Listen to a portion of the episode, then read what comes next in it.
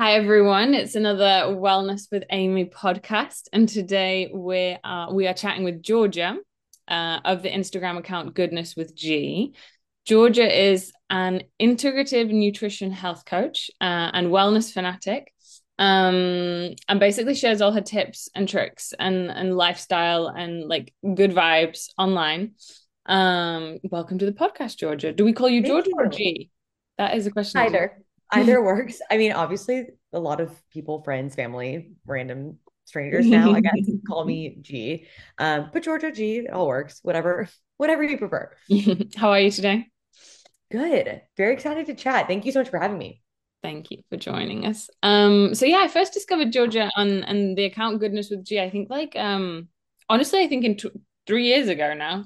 Now that we're in 2023, but it was when I um, yeah, I like opened my like my Wellness with Amy account, and it. um, and I've just stayed around ever since. Basically, because I think like the combination of the useful information that you share and the sort of realistic wellness that we'll get into a little bit um the sort of like motivational, encouraging kind of girl next door, um, wholesome vibe that you share is just a really nice space on the internet. Thank you. Um, That's a compliment. um. So yeah. So what do you? What exactly is an integrative nutrition health coach? What do you do? Let's hear a little bit more about you. And so, obviously, a big part of my job is doing kind of exactly what you said. It's, you know, creating content online and it's Instagram and my blog and recipes and all that kind of stuff. Um, but I always like to say that kind of like my quote, like full-time job is mm. coaching. Mm. Um, so obviously I'm technically like a certified integrated nutrition health coach. And so I spend a lot of my time with one-on-one working with clients.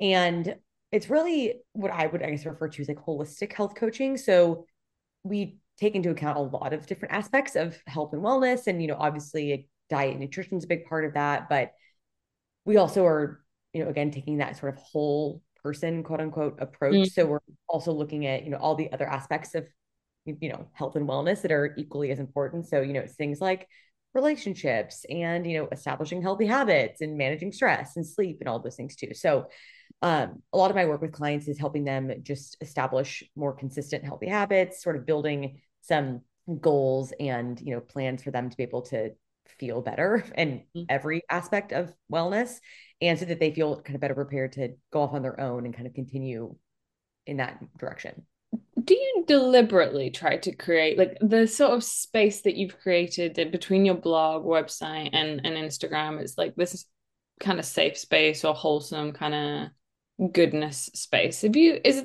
is that deliberate or is it kind of your personality just coming That's a really great question i think well I, first of all i think being and as you know you know being mm. online i guess like on social media you know it does make you think about like okay what kind of messages do i want to put out there mm. and for me you know when i started my account blog etc i guess it's like four years ago now it was a time when I was feeling I was sort of in a low place in my own life. I mm. did not job I was in, you know, I was sort of in a quarter life crisis of just trying to figure out like what I wanted to do. And so I created this platform as a way to share things that brought like goodness, you know, joy mm-hmm. into my life. It's recipes, it's like, you know, wellness tips, it's self-care, it's all these kinds of things that I felt like I was needing more of in my life at that time. And so it sort of made me in a lot of ways think about more positive yeah i don't know and sort of show up in that way and so in some ways it's like yes it's deliberate in the sense that you know i always want to be like a positive for the most part in a realistic way it's not like yeah. you know, be like cutesy wootsy like mm-hmm. optimistic all the time online but um you know a place where it's uplifting and it's positive it makes people feel good because i think i was lacking that at the time that i started it um but it's not deliberate in the sense that you know i feel like i have to put on a happy face online or whatever.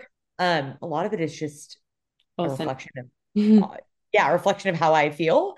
Um, because you know, prioritizing health and wellness in both like body and mind and spirit and all those things, it does make you, you know, yeah. a positive, optimistic, happy overall person. It's not like I feel like that 100% of the time. Um, but I think now too, I'm, I don't know if you feel the same way or not being kind of in that world. It's like you just you receive so many messages online and so you're inundated with so many opinions and content and that kind of stuff that having something that just feels a little bit more like real and not so curated and like aesthetic sometimes is just sort of refreshing. That's yeah, not necessarily deliberate or on purpose on my part. It's kind of that's just how I approach For it. And you know, it may not be as viral or you know trendy as like what's online at the moment, but I don't think I'm really that person. you know? Well, I wanted to ask you um about that actually because it does link to your realistic wellness kind of right. uh, philosophy, but specifically like towards your content, um, the kind of you've talked about that in the past of like, yeah, I'm not not necessarily going to use the trending audio or do the set up my reel how yeah. everybody else is, you know, all these viral reels are yeah. in the Pinterest like aesthetic or whatever. Um, and I like I commend you for it, you know, because obviously you can fall into the trap of like, ah, this is what everyone's doing and likes, and that right. like if you just are consistent with your message, and and I guess like you're trying to reach real people with real help, not right. trying to create a video that's going to get you more likes, you know, one hundred percent. And I think that that's it. It's honestly such a shame. I've been thinking about this so much recently that I think that so much of the content online, like 99% of the content on social media is solely created like for likes and real yeah. or views and to quote unquote potentially go viral and that kind of stuff. And it's just such a shame because I feel like when I started my accounts years ago, like that, I mean, obviously people wanted to grow and it's always a part mm. of it, but it just seems like there's been a big shift towards just creating like clickbaity content and creating content for like the algorithm versus like creating content for your audience. Yeah. And creating content that performs rather performs well communicates right. a message you know right and i think like what i'm trying to create content for is like the people that you know communicate with me and that i've created relationships with and that follow your message and you know listening to the kinds of things that they want to see from you and you know sort of providing them with valuable tidbits mm, for sure instead of creating content solely because you know that it's going to perform well yeah. and you know a business strategist or a social media, you know, business coach would probably tell you that you need to create content that's going to do well if you want to grow your account. And that's probably right. That's probably true. Like I've taken a much more slow and steady approach towards mm. growing, quote unquote, on social media because that's just not my end goal. Like if you're in some accounts, like their end goal is simply to grow. And if you want to do that, then create like clickbaity viral content, go mm. for it and you probably will grow faster, but you create, you know, a following instead instead of community. Mm. And I think that it's important to understand too that, you know, number of followers does not necessarily equate like quote success. Yeah. Business with your brand, you know. No, for sure. Cause you're trying to, you're a coach. You're trying to reach right. Individuals and improve individuals' lives, right? So that's what counts at the end of the day. Um, but how did you get into coaching? You know, I've always really been into health and wellness. I always, you know, been very interested in nutrition and, you know, different holistic health practices and things mm. like that. Like I grew up with a lot of that as part of just kind of like my family and what we did. And um, so I always knew that I would love to end up in that field in some mm. especially through college. I was really, you know, that's when it really became apparent to me like this is actually what I'm the most passionate about. But you know, I was never very strong in like math and science. Like those mm. were not my realms. And so going like to the dietetics route wouldn't was not necessarily what just fit my skill set. You know, I was much more of a um, you know, a writer and I was interested in history yeah. and you know, like that kind of stuff. And um, I was much more proficient with like the communication aspects and things like that. So I actually was a communications major and then I had in college I had minors in um, psychology and entrepreneurship, which oh, wow. weirdly kind of all ended up it makes complete. For, right, kind of being perfect for what I do. But at that time, I was like, I have no idea how do I, you know, use these Make things. To, a career, mm. right? In in the wellness world, and so it kind of took me a minute because, and I'm sure a lot of people would resonate. You know, you graduate college and you apply for these jobs and things like that. And oftentimes it's like you don't have the experience that they're looking for it, especially in the wellness world, at least here in the US. Like a lot of these companies are, you know, they're more startup focused or they have smaller mm-hmm. teams, like that. Yeah, it's a growing industry. Um, sure. Right. So I uh, just didn't land a job in the wellness world. I thought maybe I'd want to work for like a Whole Foods or any sort of like, you know, like a wellness company like that mm. or fitness brand or something like that. But um, again, I didn't really know what I wanted to do. So it took a little bit of time and I actually ended up working um, in a totally different realm in like the, it was an IT like tech staffing recruiting firm. Hated my job, was miserable. And because I wasn't doing what I wanted to do, I no. wanted to be, you know, in a totally different field. But at that point, I was like, I need a job. I need to figure things out. my lifestyle. Um, right. So then, it, you know, I actually left that job after a while because I was miserable and wanted to figure it out. But I said that same time is when I started, you know, my blog, my Instagram. I actually went back to graduate school. So that's what I was then I had the flexibility to do some of these more passion project things on the side. And while I was in school, that was when I again like I was starting to blog and et cetera. And I just learned a lot about or I guess started seeing the Institute for Integrative Nutrition kind of come up a lot, you know, whether it was from other people that I followed that had gone through that program or whatever. And so the more I sort of researched coaching, mm. it just seemed like it was kind of like all the pieces fell in place. And it was a really wonderful way to, like, one, do kind of continue what I was already doing with blogging and Instagram and creating recipes and helping people and sharing those messages, but in a much like deeper yeah. way. But also it was a way to to monetize what I was doing and actually make it like an actual business. Yeah, Whereas Instagram, you can do that to a certain extent, but I wanted it to be deeper than just, you know, like working with a brand here and there kind of thing. Mm-hmm. So that was kind of how I just evolved towards that. But, you know, obviously my business will continue to grow and change. And I'm sure there'll be more things I'm doing over time, but that coaching and going through that program sort of allowed me to to feel comfortable, you know, taking on clients and feeling like I had the background and like the certifications to be able to do that. Um, but yeah, and it was just a great way to feel like I was actually making a difference in people's yeah, lives. For sure. Just like, sharing things online. You've found a way to match your skill sets with something you enjoy and bring it to people and it helps right. people. that's very fulfilling. Not a lot of people can actually make that match, you know? Yeah, for sure. And I didn't really, it, it's one of those things I just was like, oh, I'm going to go be a health coach. And I mm knew that immediately because it just took me a minute to figure out, yeah, what are my skill sets and how can I translate that into something that, you know, makes sense and I can do yeah.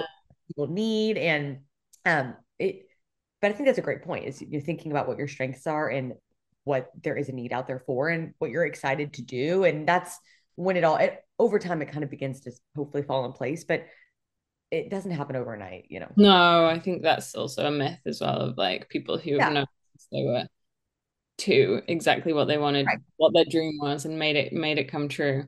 It's like right. um when you're talking, I was just thinking of ikigai. Do you know the like? Have you heard of that? No, it's a Japanese concept. So it's like I'll put it in the in the description later. Yeah. So you can look up look it up. But it's I K I G A I, and it's this Japanese idea of um taking what you're good at. I'm going to mess it up, but it's essentially like taking, matching like what you're good at, what the world needs, what people will pay you for, and what right. you enjoy doing. And then in the middle, there's like right. where all those like circles cross is like your purpose. I love that. That's a great way to think about it. And I yeah. talk about with clients, it's similar, but you know, there's definitely a difference between like your passion and your purpose, you know, and and that example, like in an ideal world, we would all be doing what we were passionate about and what we felt was, you know, our purpose in life and all that stuff. And that's, that's of course ideal for everybody. But, you know, I work with a lot of clients that are working, you know, corporate nine to five jobs. And, you know, oftentimes they really enjoy them, but they feel like, you know, do I wake up every day and am I, you know, doing cartwheels because I'm so excited to do XYZ thing? Not necessarily, but what I always want to remind people too is it's like, you know, you can find what your purpose is in that job and really enjoy it and feel a lot of fulfillment from that, but also have passions outside of that that they don't necessarily always have to correlate. Right, yeah. right. Like I'm I'm sort of in some ways what I do is sort of the anomaly in that most people don't have a job and a passion that you know mesh perfectly. Mm. And you know, in some ways you could also make an argument, I guess, for in some instances keeping them separate and the fact that sometimes i find with people it's like if you make what you're passionate about your job, it kind of loses its sparkle, mm-hmm. you know? So I don't know, I mm-hmm. think everyone's different. And, you know, I've had a lot of people that are, they're in a really a job that they don't like or whatever. And then they actually are able to find a way to what make what they're passionate about their career and they're super fulfilled by that. And that's ideal and great. But some people are like, I really, I'm really good at my job and it provides me a great life. It's awesome. But, you know, I'm really passionate about painting on the side. But like, am I gonna make it my full-time job? Maybe not. But how can I, you know, maybe do more of what I love on the side so that I'm not feeling that it's off balance, you know? Right. So there's different ways to go about it, I guess. But mm-hmm. and finding the, yeah, the balance or like the the way to adapt what you need right. to feel fulfilled, I guess. Right. What is your favorite part of being a coach? Another great question. I mean, there's so much. I mean, and it sounds so corny and cliche, but I think, you know, when you see people's progress, it mm-hmm. it makes me so happy. You know, and with clients, you know, when they reach out and they even like the little things, you know, it's sending me texts of how things went that day, or, you know, I decided to do, you know, this today instead of that, and you know, in a really healthy direction, or it's those tiny little ways that they're feeling like they're making progress or they're kind of getting it. Yeah. That really obviously is so satisfying for me yeah. selfishly because it feels like they're understanding kind of how the process works. And so, and that's another reason as to why I really like to work with clients one on one. And I've thought over the years, you know, maybe I'm going to launch a group coaching practice. And a lot of coaches do that, and that could be great. But I think for what I sort of do, it's not so niche in that you know, every person has different things that they want to work on. Mm. There's quite a few consistencies across, you know, the board and, you know, stress. It's, you know, more work life balance or it's eating, you know, more nutritious meals, whatever. There's a lot of things that are pretty consistent amongst all my clients, but you know, I've always had a hard time understanding like, okay, if I made a group coaching program, how can I make sure everybody's needs are yeah. met? And it's just harder to do that. And so it's I enjoy working one on one with people because I think you really can dive in much more deeply with them and they have sort of that personal space to yeah. open up to you and really share. And and see a lot more progress. So I think a lot of it is just that one-on-one aspect is mm-hmm. really important to me. And especially, you know, when you half of my job is sort of online and posting content and sharing things kind of into the like abyss of social media and the internet. Mm-hmm. And you you obviously get feedback from people, you know, you hear back, but not as much as you would probably think. And so it's sometimes it's hard to know what's impacting people and what's not. Whereas when you're working with them one on one, you can really hear from them and understand what's working, what they're struggling with.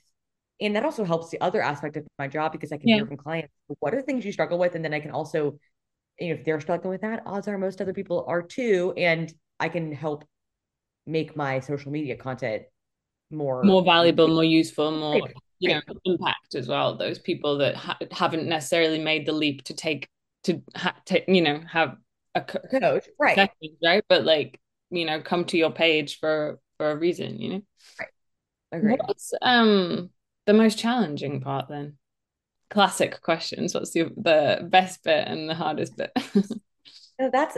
I mean, I think the cha- most challenging part is, I mean, with any changes you want to make in your life, like there is a certain amount of self motivation that's required mm. to do what we know we need to do, and obviously that's one of the best parts of working with a coach is that a lot of what I do is just provide people accountability, and I'm there to help them follow through on the things that they know they should be doing and that we're working on together. But you know, I think the clients that I have found that are the most successful are the ones that really, you know, they take it seriously and they do what they, you know, do with the things I'm telling them to do. Mm-hmm. And actually they see the benefits of it and they're open and willing to make changes in their life and also be introspective and sort of be honest with themselves of the things that they're doing that might be, you know, sabotaging their progress and holding them back. And not even just habits, but like mindset towards wellness and, you know, mm.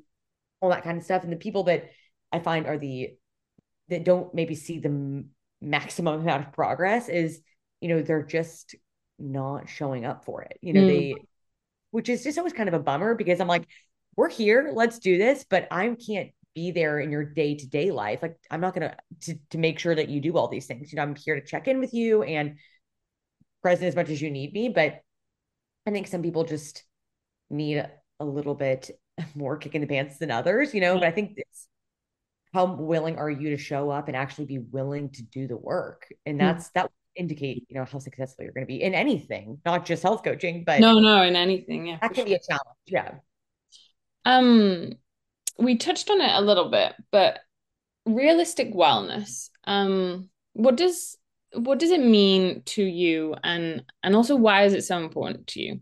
Yeah, I mean, we again kind of touched on this with like social media, but I think that social media is a great example of like a some, just a platform that has made wellness on one hand way more accessible to people and you know it's a great platform for people to learn and that's amazing but on the other hand you know kind of going back to the whole content idea of you know what's beautiful to look at is you know super aesthetic clean you know like videos of people going through a very you know an extensive morning routine and drinking their greens and making their bed in this beautifully lit apartment and all that kind of stuff and you know i love looking at them too it's it's a piece of art to a certain extent yeah. but i think what i just understand just from my own experience being a person in the world and also working with people that are like very real humans that have mm-hmm. jobs and responsibilities and are going through you know life changes and things like that you know that's just not the real world you know that's yeah. not what normal people's mornings look like you know if they can get in any sort of activity in the morning or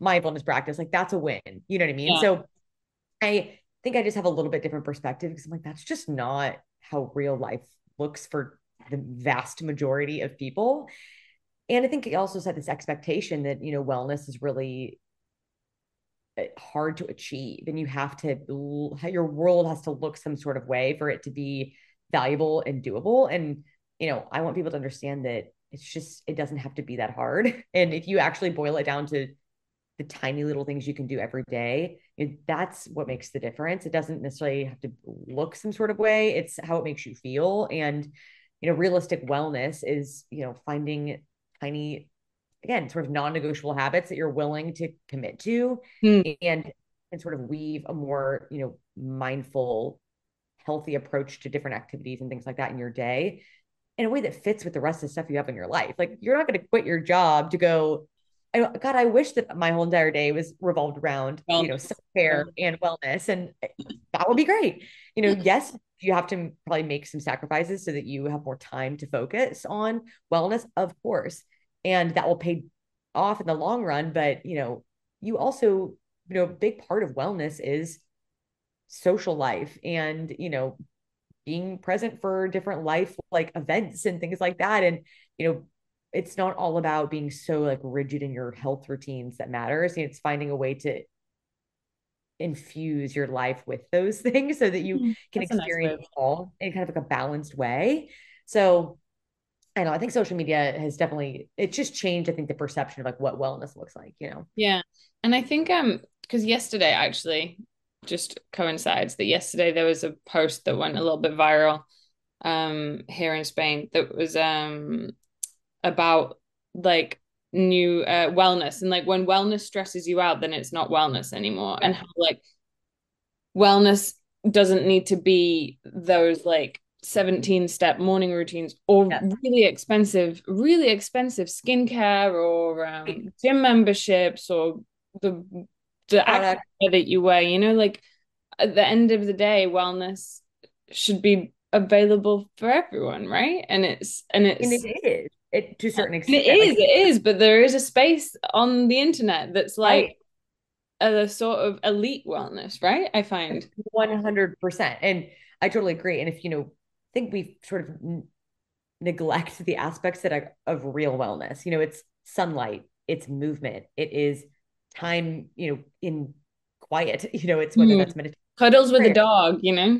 right. It's little joyful moments like that. Like that is good for your mental health and your physical health. And so, you know, that 20 step skincare routine, I mean, is that helpful? I probably, I don't know, but might do it will do something for sure it will do something but you know is that going to you know totally make the difference in how you feel in your body and your mind no you know and i think it's so true that if wellness begins to stress you out more than it's helping you then it's actually unhealthy you know we can sort yeah. of sort of comes full circle in that if you are super stressed out about not being able to do your you know this very rigid 10 step morning routine well that defeats the purpose then this is mm-hmm. you know and it be- can become much more, you know, harmful for for, for your sure. mental health that it is helpful. So it's kind of the irony in it all, and that we're actually making it harder on ourselves. But I do love that um, most of what you share is little like bite size uh yeah i love the word infuse i think that's a really good one one to like infuse these little things into your life that just make it overall um an a better environment for your well-being right even whether it's just like i don't know like buying tulips for example exactly. or um, or it's like oh this that. morning i took the dog out for a walk or like and I, and i stood in the sunshine for five minutes or i don't know I made that one up but like right. i can imagine you doing it or right. like um, just with fresh ingredients today you know like all those little things and often it's like the things that are really the like the building blocks of wellness are like the they're not as sexy to put online mm. you know? And so that's we they get neglected and you know it's just like movement and it's going to bed and you know sleeping that kind of stuff it's you know but it's much easier to like romanticize in sure. a video you know a skincare routine and greens powders and like yeah. all this kind of that's just what looks pretty but and there's a place for that as well but i think you know I want like a real person with a real life and a real job and whatever to like look at my content be like, I can do that. you know, yeah. that I can resonate. Helpful. With. Like that was really useful, right. helpful information and it made me feel good. Yeah. That's the goal. I love it. What um has like what have you learned in the last few years? Because you've only had this account since for four years now. When, yeah, 2019. What have you learned? What has it taught you? What has it brought you? So much. I mean, mm-hmm. it sounds so silly, but honestly, starting this account and and just going through this sort of career journey that has gone along with it has been I've learned more about myself in the past four years than I have. I mean, I it's seriously there's been more growth in the past four years than even like four years before that, you in college and things like that. So it's I don't even know where to begin with in terms of lessons. And uh, so the biggest, the biggest takeaway, and I think I've been thinking about this a lot recently, is just it gets so easy, I think, when you're in this space as a creator, as a coach, or whatever. And the same could be said for probably any industry, but you're constantly seeing what other people are doing in terms of other creators, other coaches. And it gets so easy to feel like you're not doing enough. Yeah. And is, you know, I'm someone who is geared more towards, you know, I'm more type A. I like to get things done. Like I'm very productivity driven for better or for worse. And so, you know, my sort of Achilles heel is feeling like I'm not doing enough. Mm. And so that's something that it being in the space I really have to be mindful of because it can be so easy just to compare, you know, what you're doing to what everyone else is doing. And I think yeah. with social media, you know, we hear that all the time of, you know, it's the comparison trap and people are seeing what other people look like or where they're traveling and that kind of stuff. And you get kind of caught up in how that makes you feel about your own situation. And for me, it doesn't feel maybe it's like that as much. It's more, you know, oh my gosh, everyone's launching a course. Now I need to launch a yeah. course. And everyone's launching uh, this, that, and the other thing. And you feel like, oh God, am I doing enough? Am I growing my business quickly enough? And, you know, what does that even look like? Like, what kind of business do I want to have in my life? And, you know, I think last, last year, I really was kind of struggling for it. I went through a few month period of just, you know, feeling kind of off and, you know, being really caught up and just lost in what I wanted to do. And I was still working and doing my job and that kind of stuff. But just kind of at this point of okay what's the next step? And what you know what is it that i want to do moving forward? And you know i had to kind of come to that conclusion. And actually the um, this awesome therapist i was working with at that time she was help help me kind of talk through some of these issues and was like i think you need to just take some time to understand like what success looks like to you. Oh i like you know that. and that looks different than what it looks like to your friend who's super you know business focused. I don't know, you know, because for me, you know, I am so grateful for this platform that I have and this business that I have. And it's, you know, I obviously want to continue to grow it and, you know, make it a success. But, you know, I, I think I've kind of come to the conclusion like I'm someone that, you know, works to live versus live to work. And, you know, I can get so caught up in like the weeds of work mm. that it mm. really began to take a big toll on my mental health of constantly being on my phone, constantly, you know, having to yeah, that's the nature of the job, isn't it? All, yeah all the time and um and i feel like i you need some of that to build your platform and build my website and understand like how to how to coach and how mm. to have hmm. all the in place for that and it took you it takes a lot of time and effort and uh, i think you know, I can want to continue to do all these things and grow them in a way that feels really, you know, right to me. But, you know, I also too like I want to start a family at some point and I want to, you know, be present for my friendships and be able to travel and kind of that stuff as well. And that's part and of success and wellness. Right. right. Exactly. And if, you know, I think, you know, building some sort of mega goodness of G empire. I don't know if that's the cards for me because I don't know if that's necessarily what success looks like to me. Mm-hmm. So I think that's something I've even now I'm still kind of working through like, okay, it's okay that if someone else, you know, someone else's business trajectory looks different looks than mine like because it, it's what feels best to me in my life in my circumstance and what makes me happy. So mm-hmm. I think that's maybe one of the biggest lessons I'm still learning is just kind of understanding that you know my version of success is going to look different than other coaches other creators other friends like outside of work too and and that's okay like as long as i feel you know happy and you know settled and grounded with what i'm doing like that's what matters most and you're making but, a difference in the lives of these people that you are coaching right. or influencing in, in whatever way may be right that's the goal so let's talk a little bit about nutrition, food, and so on, because um, you share a lot of food, cooking. It seems to bring you a lot of joy. But what has your relationship been with nutrition and food? Is that also always been something that like you you've always loved doing, or did did it come with time, or like? Um. Well, I definitely. I've always loved cooking. You know, always really loved food. Like my mom cooked a lot growing up, and that was just you know we we ate at home a lot. You know, we were always cooking, I guess, to mm. a sense. That's part of my life. And when I was in maybe like high school, my parents kind of began to become much more tuned into nutrition for own, you know, just taking care of themselves. And that was kind of when everyone kind of began to understand more about nutrition, which is great. But so then we just started learn, you know, my sister and I kind of began learning a lot more about nutrition and things like that in a really healthy, great way. Um, so it's always been something that I guess at my core I've just been really familiar with and kind of understood, maybe from the young age and I don't know, the average person, maybe. But you know, in college, like so many people, you know, it's so easy to struggle with that relationship with food, and you're kind of just figuring everything out, everything out. Um, so yeah, I think that that was a time when it was a little bit more rocky in terms of my relationship with like food and my body and exercise and all that kind of stuff. Um, and that was kind of at that point, you know, in school, kind of late college, and then getting out of school, and then having my sort of life.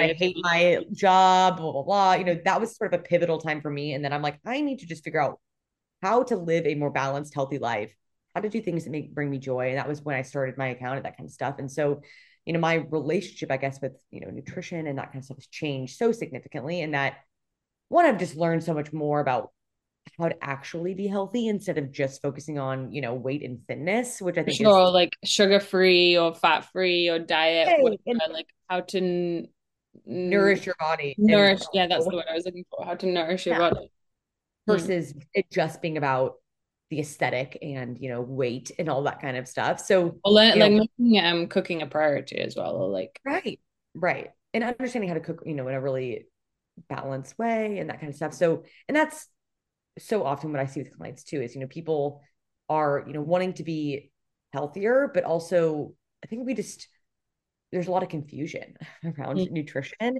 and people think like I need to cut out all these food groups to be healthy or I need to, you know, just eat less to lose weight and that kind of stuff. So I think informing people and educating them on, you know, ways to really feel good and to eat for physical health and mental health and energy and balanced hormones and that kind of stuff like it's a lot simpler than I think we make it. You know, it kind of, I want to help people bring it back to the basics and kind of start fresh with their approach towards nutrition. But helping people shift their mindsets, I think, is the hardest part, you know, because we're just, we're not raised. It's very ingrained in us as well from a mm-hmm. long, You know, yeah, that's that's a hard thing to, to do now. Like, but for ninety percent of my life, I've been told like, cut this out, yeah. if you want to be healthy cut that out don't eat that rather than the other way around of like add in this add in that you know right. add in more vegetables add in more protein add in more you know exactly what do you what would you recommend then for someone who wants to eat mm, more nutritious food nourish their body better but doesn't know where to start and they want to like you know start with the basics like what right. would your top tips be I mean, there's so so many things in terms of food you could dive into, but again, like we said, I think bringing it back to the basics is huge. Mm. First is I think prioritizing home cooking is like an essential step in that you know most people eat out a ton mm. and never do that. You should like that's part of life and enjoying life. Mm-hmm. enjoying food like that you should, but I think that you can make a home cooking a priority that will change everything in a lot of ways. Um, and in terms of you know what kinds of things to eat, you know, I think obviously focusing on a majority of whole foods, as many things as you can, you know, get to your point, getting in more real fruits and vegetables. It's quality, high quality proteins and, you know, focusing on good, like complex carbohydrates and healthy fats and breaking it down and just to the, the basics and building meals kind of around that is huge. And also, I think the understanding that you can actually make healthy meals really delicious is a big game changer for people because I think when mm. people think, hey, I need to eat healthy, it's bland chicken breast and iceberg lettuce, broccoli, and like things that just aren't that exciting. And you know, people forget that like you can use such amazing herbs and spices and different sauces and dressings and things like that that are really healthy, but that will make any meal taste so much better. And so just teaching people that you know there are ways to make healthy meals delicious. You just have to kind of understand how, you know and figure out, I guess, what you like, you know, like what kind of, yeah. Well, I don't want to use the word healthy. I want to use the word nutritious, but what kind of like nutritious food food do you enjoy? Because it might not be salads. It might be something else, but there's a there are a lot more options than people salad. eat right. health. You know? Exactly.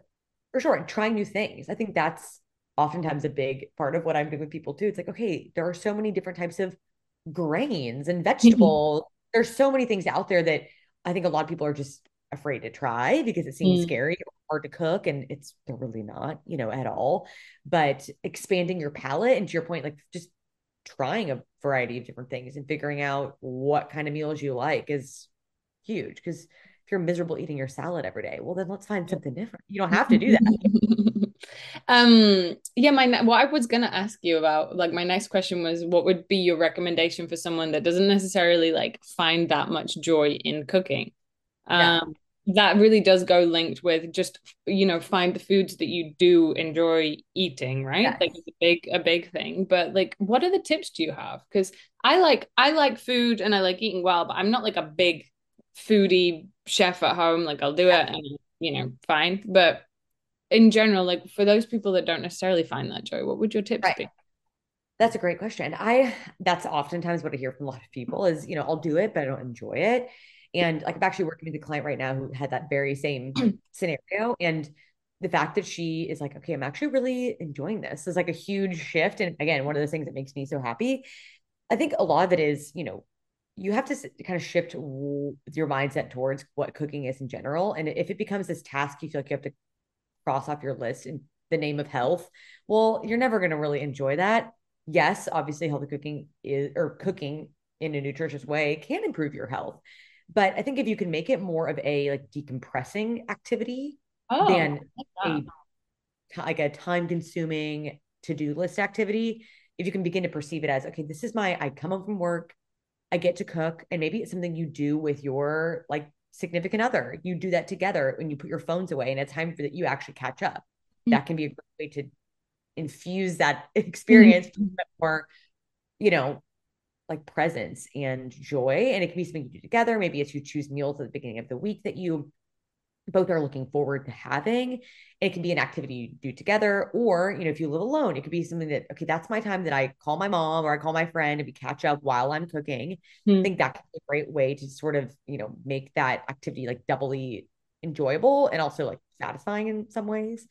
Um, and then I also think too, especially for people that have really high stress jobs, I think it can be a really wonderful, like I said, kind of decompressive time. Like it's yeah, maybe, maybe you literally just have nothing else going on and you can actually be present with that food and you put your phone away it's your time to actually like, be focused on something other than work and stress um, you can listen to a podcast you can listen to music maybe that's your time you catch up like on your favorite tv show like find mm-hmm. ways to, whatever it is you're needing find ways to like attach another joyful experience onto cooking And, you know, I think over time, people, as they get better at it, you know, they're more comfortable in the kitchen. You don't dread it as much. Yeah. Because I think a lot of it is people just feel overwhelmed. Like, I don't know how to cook that. Well, the more that you try, just the more comfortable you get. And therefore, you actually enjoy that experience. Especially, I, I like the, yeah, making it a, something, a time to spend with the people that you love. Um, yeah. and also because I know a few people that like do love cooking, and for them it is like a meditation or like meditation, but like meditative, you know, kind of like this is my re- relaxation. For me, it's not relaxing for me, but that's because of like what you say, you know, like more practice makes perfect. But like right. for some of my friends, it's like, oh, I love it. It's just like I relax, like I'm just like cooking, it feels great. Right. You know, and it's just like a switching off. But yeah, yeah I hadn't thought of it. Like de- decompressing is a great idea. I like that. It's like be really good creative outlet too. Mm, true. I like making cakes and things like that. That I do enjoy. And I really enjoyed that because it's like a this it, I'm doing something with my hands. I'm completely focused. I have to measure things. I have to get this out of the cupboard. Right. And, and I do enjoy doing that. Um and like yeah, putting my phone away and being very present, I think. Um that's what I when I when I do enjoy cooking, oh, I get into a flow. Yeah. Mm-hmm. I think we need that time. And there's just something about per like to your point, like creating something. Mm-hmm. I think mm. so much of do for or what a lot of people do for work is so you know digital and you're doing things online and i've always just really enjoyed there's something really satisfying around like creating something physical you know and even if i'm eating that physical thing i don't know but there's just something about to your point like using your hands and being mm. like involved in that way that allows you to be a little bit more present sometimes mm. well it's true that like when when you're feeling anxious or stressed one of the things that one of the things that they say, right? To ground yourself is like, okay, focus on your sensations. What can you hear, touch, right. smell right now? Yeah. Think about that. Yeah. It's the same thing of like, I, you know, I can smell this onion. I'm like touching it. I'm like doing yeah. something here right now. You know, it can be very calming in that sense. Yeah, to that moment. That's so true. Um, how do you stay organized, like in terms of cooking and making sure that you do um eat well during the week? Like, what are your tips for for getting organized? I well, so I go through phases of others. No one's right prior to being married. We got married last year, but you know, I, I lived in a like a studio apartment by myself, and I was you know much more focused on like my own meals, my own plan. You know, I was a big meal prepper. I think that that was like a huge help for me. Yeah. Especially when I was just at work was really, really busy and kind of getting things. I was in a time when my workload was pretty high and not that it's not now, but it's just a little different in terms of like time management. But you know, I was a big on meal prep and I would spend, you know, time on like Sundays, meal prepping some stuff for the week, which is huge. I, it was such a huge time saver. And I'm very glad that I did. Now that I'm cooking for like the both of us, it's a little bit different in that I, you know, will usually do some more like meal planning on the weekend. You know, think I'll, you know, grocery shop, kind of think about the meals I want to make that week, grocery shop for them, and then, you know, kind of do a rough, I guess, sketch of a, what what nights I would do which thing. Mm-hmm. Um, and obviously accounting for every now and then there's a thing like we're going out for dinner tonight randomly or whatever. Things shift, shift and change. But I do think that whether you're meal prepping or you're meal planning, you're taking 10 minutes on Sunday. Hmm. Just do that and look at your week ahead, kind of figure out how many nights you're going to eat in and then grocery shop appropriately. Like just it sounds so simple, but oftentimes I think people just aren't prepared and they don't go to the store. They go to the store and they have no idea what they're cooking for. And so they end up grabbing random stuff that then they don't end up eating. It goes back to their fridge. again. Yeah. yeah. And no wonder no one wants to cook because like you don't want to go have to go to the grocery store after work, get the stuff, come home, cook. Like it adds so much more. So if you can just take a little bit of time on the weekend to think, okay, what do I need? And then commit to that. Say, like, I bought these groceries. Now we're gonna yeah. cook it home, you know, make it worth your while um, a lot of it is just taking a little bit more time to prepare and it sounds simple but it it makes a huge difference mm. i've got into a good habit of being able to do that on a sunday for lunches and then yeah. i tend to eat those myself but then yeah living with my with my boyfriend it gets a bit challenging in that like yeah. what if you just don't feel like it that day or like right plans change, this, that, and the other. So it's it, but it the being organized, just like taking those 10 minutes to plan on the weeks that I do that makes a huge difference to like how the yeah. actual week goes. Um sure. it is it is a big life hack, as simple as simple as it is. Yeah. Um, what are your musts in the kitchen then? Like if you for people that want, you know, basics, taking it back to the basics, but being able to eat nutritiously at home and or whether whether it's like desserts or snacks or breakfast, whatever, what are your personal musts in your kitchen? a great question. I think so many questions. I mean, obviously, any like any sort of variety of fruits and vegetables is an important must. I mean, you can do so much with so mm. many different types of veggies, and so just getting a variety, I think, is important. And too, you know, if you're wanting to optimize your health, you know, your body thrives on a variety. Your gut thrives on a variety. So, you know, it's easy just to every week go to the store and grab the same, you know, five veggies or four yeah. things you know you like like but getting a little bit creative, kind of choosing a different variety every week is important. Um, other staples, you know, I'm big on easy things. And so, especially for example, like breakfast is a meal that I think people oftentimes like, I don't have time for it or whatever. And so, you know, finding just little simple things, you know, for me, it's like I always have Greek yogurt because mm. that's a thing to have in a really, you know, in a pinch. And, um, you know, because sometimes you don't necessarily have time to cook like an elaborate egg breakfast. I'd love that, but oftentimes it doesn't happen. Things like Greek yogurt or like oatmeal, you know, to make mm. I big on like preparing things ahead of time where it's like overnight oats or it's chia pudding or things like that that you can grab and go and take with you. Um, having some pantry staples like that that you can just make a meal in a really like in a quick amount of time is can be really helpful. Um, I think frozen things are another really important thing that are under like valued frozen veggies and frozen like I always have frozen berries and things like that because you can make like a quick smoothie, whatever it is. Um, and they don't go bad. So really, you know what I mean? So you can have them in there and just making sure your freezer is stocked with stuff that you could make like stir fry for dinner really quickly yeah. with frozen veggies or um, you know, keeping your freezer stocked so that even if your fridge is looking a little bare, you can still put together a pretty good meal can be pretty helpful and same thing for like pantry staples you know it's having like it's brown rice or quinoa or whatever it is like having some bulk items like that that you can cook pretty quickly just at your disposal you can make a really good meal without having tons of fresh produce yeah right hmm. that's very good very true like the with the frozen vegetables and like some brown rice in the in the pantry right. like you, you can make, make it del- and some good spices you can make a delicious meal yeah I think that's true. Like having, mm-hmm. like I said earlier, like the flavor aspect, you know, it's spices. It's even if you don't have like fresh herbs, that'd be ideal. But it's like you could just do so much with the spices that you have in your pantry, you know, and people often like just don't use what they have or they don't realize. Yeah, they don't realize that if you if you stock up your spice cabinet, like you can really make any meal taste pretty good, you know. so.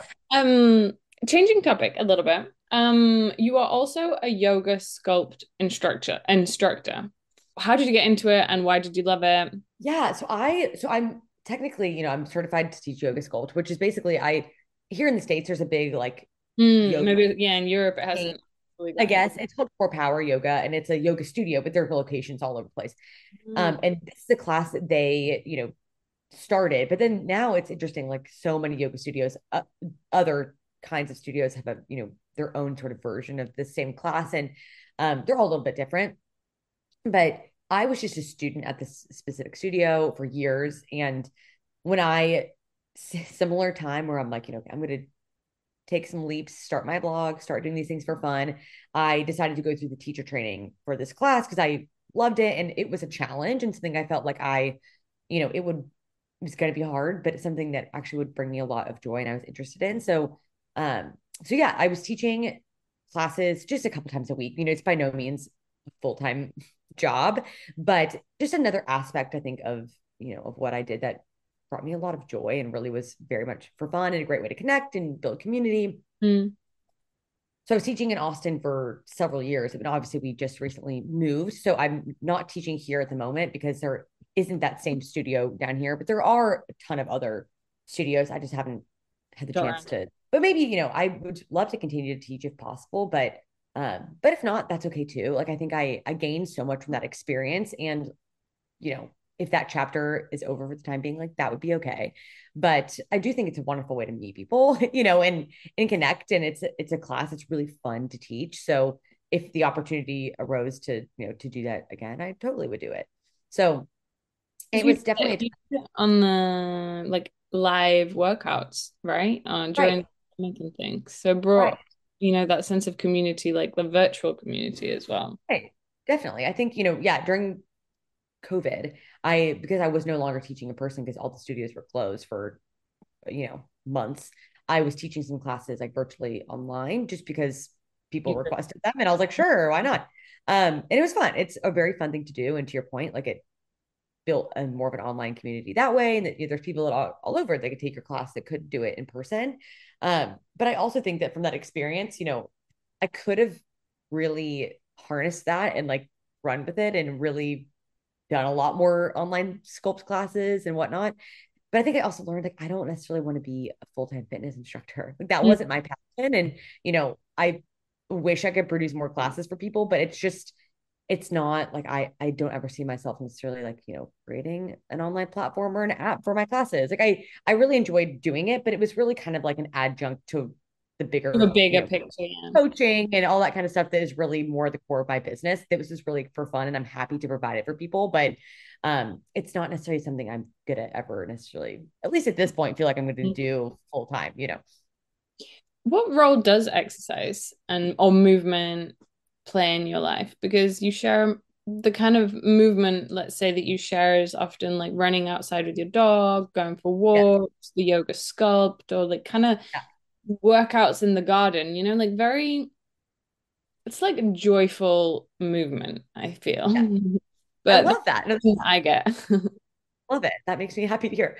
Um yeah movement i mean it's it's a big part of my life and the fact that it you know it's just so good for my mental health mm. nothing else you know and and kind of going back to what we were saying earlier about you know even with you know my journey with food and that kind of stuff like i definitely had a period of time where like exercise was more of a compulsion and more of this thing i felt like i had to do to stay a certain size and things like that and you know it's like over the years it's just evolved so much to a thing that i genuinely really enjoy doing in a much different way mm-hmm. um in a much more you know mindful and like it's a you know, I kind of like what I was saying earlier. It's like I don't want to like live to work out, which I feel like there's a time in my life where I'm like my whole world revolved around like food and exercise, and those things were like the most important things to manage mostly stress, and just became more like compulsion that they did joyful things. And now it's like I work out to live. Like I want to feel strong and healthy and energized, and it brings me those things. But um, you know, like a 30 minute workout is all you need to feel really good and then you can move on with the rest of your day versus it being this like time consuming crazy thing um and now especially well i guess before we were living in a place that was had good weather but you know especially moving to where we are now where it's really sunny and beautiful and the weather's great it's much you know i'm really enticed to like want to work out outside mm. and go walks and do things like that that it's kind of a double whammy because you can also get the benefits of you know yeah being outside and nature. yeah yeah. I like that. It's like finding, making exercise just like a nice part of your day. Like, and uh, I get, I like the word you used earlier that was uplifting. You know, earlier in the the conversation, I think it's like, okay, how can I, how can exercise make my day better rather than right. something that I have to do and I don't want to do and it's a chore. You know. Yeah, I totally agree. You could say the same thing for anything: cooking, working out, whatever. like a lot of it's just how you approach it. You know, and the the role that it plays in your day. Mm.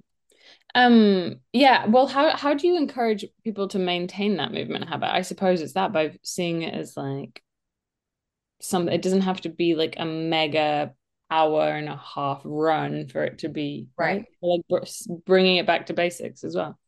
Definitely. I think that you know understanding that it doesn't have to be you know it's an hour of intense workout or don't do it at all. I think that's of what I see with so many people. It's like, well, I can't, you know, I don't have time for XYZ or I'm too tired of my job to do this. But it's like mostly because in their mind, you know, a quote, a good workout is something that's super intense and it takes this long period of time, or they just won't do it at all. And if you can actually begin to understand that, you know, shorter, more effective workouts will actually, you know, serve you better in the long run in terms of its impact on your body, but also just the sustain sustainability factor of you know you're much more apt to do a 30 minute workout after a long work day than you know an hour and a half you know? So if you can make it simple and you know maybe it's signing up for you know a plan or getting a buddy that you work out with like finding some ways to hold yourself accountable um but then also just making it a little bit easier on yourself you know, I think we set so high expectations that we feel like if we can't reach that bar of like what a quote good workout is, then we won't do it at all. And that's just kind of a silly expectation to set for yourself and mm-hmm. not serve you in the long run. It's not going to motivate you to continue to doing it. No, true. Like why why do we set the bar so high for ourselves? Right. Like, we're not making success easy. Yeah. Like boil um, it down to the essentials. Mm-hmm. So you recently moved cities. Uh, you mentioned you lived in Austin and now you are in Palm Beach, right? Right. Florida. Yeah, we're yeah, we were in Austin for like almost five years. And then we yeah, we just moved like a couple months ago to we're like in North Palm Beach, so just obviously right north of Palm Beach. Mm-hmm. Uh, for my husband's job, and it's been great. Oh yeah, I was gonna ask how are you finding it? Um, and also, so yeah, how are you finding it? And then also, how did you prepare for the move? Like to make it. I mean, like mentally on your, yeah. you know, in terms of like changing yeah. cities, not so much like packing, but like, how did you right take well, care? Of, let's say right. No, that's a great. That's a really good question. Well, first, loving it. I mean, I've said this to everyone that keeps asking. It's mm-hmm. like, like, well, it's it's really hard to complain because like the weather's beautiful. It's by the beach. Like the, you know, everyone's been everyone is so friendly. Like it's a really like quality of life wise, fantastic. Um, obviously it's sad to leave, you know, a place that you're really comfortable in and you have a lot of friends in Austin and family there and that kind of stuff. So, you know, we of course miss aspects of of it, but you know, we were kind of looking to, you know, make a move for a while. Mm-hmm. So I feel like I'd already kind of mentally wrapped my mind around moving prior to moving. And um, we actually last fall, my husband actually was in the process of like interviewing for jobs um, in London. And he was working at that time for for Meta, Facebook, whatever, and was you know looking to make an internal move. And we really would have loved to move abroad for a couple years. So that was sort of our what we had anticipated doing. But then with just you know all these tech companies kind of imploding and no longer having any jobs available, that just was no longer even an option. So because of that, you know, we sort of made a little bit of a shift and he actually kind of made a little career pivot and is actually working for his family's company that's down here. Um, but even then, you know, a lot of that was due to his job and kind of career shift and decision. But you know, we also were we loved where we were, but we were just kind of looking for a little bit of a new adventure and wanted to have kind of a yeah, a little bit of a change. So um I think I mentally and emotionally was sort of ready to make that change. And, and if I was not ready for it and I felt like all of a sudden we had to move, I think that transition would have been so much harder. But I think I really went into this move super excited get to mm-hmm. know new and have a new experience with him and that kind of stuff. So um transition wise, I wouldn't say it was that challenging like mentally and emotionally because I'd kind of already yeah, I was ready for it. You know, I was looking forward to it. Um, but I think it's of course moving in in a whole state you know moving across the country is hard yeah. um but i think if you can really look at it as like a new fun adventure yeah it's like oh my god it's so scary and i don't know anyone like you know i cool, let's meet new people right, like i didn't know anyone when i moved to austin five years ago so it's like you you you figure it out and it takes time um but i think it's just it's you can kind of get excited about like finding new places and finding mm. new you know, like I've actually really enjoyed like having the freshness of it all. Yeah. So it's been fun. Yeah, like the perspective of being like, this is a fun adventure. I get to try like, ooh, new things that I like, new things, yeah. new places to see, new routes to run on, new like places to. Um, I also, you know, people think that moving is so like definite, and I think what I've learned, you know, because I've lived in a variety of different places over time, it's like, mm-hmm. you know, life is malleable and flexible and just because we're here for now and we will be here likely for a few years but you know if we hate it or it's not a good thing we can always move. Like i think you know people make it like this huge deal and yes it is a big deal to move. Like i'm not saying it's not but um i think you have to understand that it's like you know life is flexible and you can make decisions to change it if you're miserable. So it's not like you're don't you have to be stuck per mm. se. It's like I think when um with big changes, you know, like when you start a new job, when yeah. you change cities, when you which often is both at the same time, when right. you when you do anything, when you cut your hair, like people you know? Um yeah. it's remember that it is your life to make those decisions and make right. those consequences, you know, like if if you don't like the job, you I mean, obviously you have to earn money and like, you know, you will have eventually have to find a new job, but like you you don't have to stay.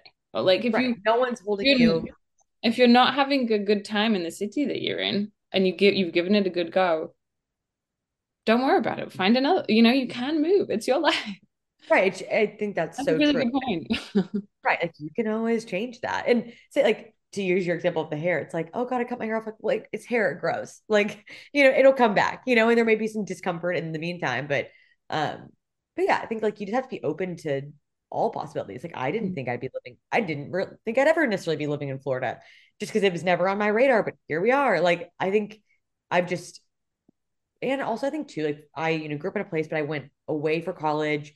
I'm now married to a guy that's not from my hometown, wasn't from, you know, we're from different places. And so it's, I think my perspective is just like the world, life in the world is large. And, you know, I could be happy living in a lot of different places. And I think that's what living in different areas has made me realize is, you know, you kind of create your world and your happiness to a certain extent. And, you know, you can you can really make that anywhere. It doesn't have to be tied to one specific location, for me at least. Yeah. I yeah, I was just about to say um the same thing. Like it's finding as well uh the habits a good a big part of it is the habits and the like the things that you enjoy the hobbies that you have the kind of you know and right. knowing what kind of people make you happy to be able to go find them and like kind of you can take that and put it in any place right? You know you can like as long as you know a little bit about yourself and what makes you feel good you you can do that in different places. Right, right. like those things are available to you. You just have to yeah. it makes it work to yeah. find you can find mm. those places but but that's also kind of the excitement of it all is you get to reinvent those things, you know? Yeah, that's true. You might find somewhere a new hobby or like yeah. that you didn't know you'd like. So finally, on this podcast, um we're trying to understand what the word wellness means and and kind of like pick it apart a little bit um or goodness in Love this it. um but what does what does wellness mean to you like how do you interpret that word I, it's kind of bringing it full circle. But I think, you know, my approach towards wellness is so much more than just like what I think we think wellness is, which is it's diet and exercise and it's, you know, physical health. And I think that, yes, wellness is, you know, physical health plays a huge factor, but I think really wellness to me is much more, you know, it's so much bigger than that. And it's taking all the elements of your life into account and how can I, you know, I guess we're using the word infuse a lot today, but how can I like use all those different areas with, you know, good things and, mm-hmm. you know, and focusing on the things that really that matter to me. And it's sort of that mind, body, and spirit approach that I think is so integral to what I do for my job, but also just my own approach towards wellness. And that you know, if you only focus on one aspect of that, you know, it's just the body part of it, you know, you'll only feel well in in so many areas of your life. Yeah, it's lopsided. Really, Right. And to feel truly, quote, well, I think you really have to take into account, you know, your emotional health, your mental health, your spiritual health, in addition to physical health, because I think that's what gets most of the attention. So it's you, you know, approaching it from all different perspectives mm. equally. I like that. Um, thank you very much for this chat today. It's been really thank nice you. to know you better. Great. Um, if people want to find out more about you, they want to read your blog or they might want to work with you, um, where can they find more? Where can they find you online? My well, my website is goodnesswithg.com and I have all info about health coaching, all my like blog posts, recipes, all that stuff is on my website. And then of course my Instagram is at goodnesswithg. So same thing, recipes, wellness mm-hmm. tips, all that fun stuff there.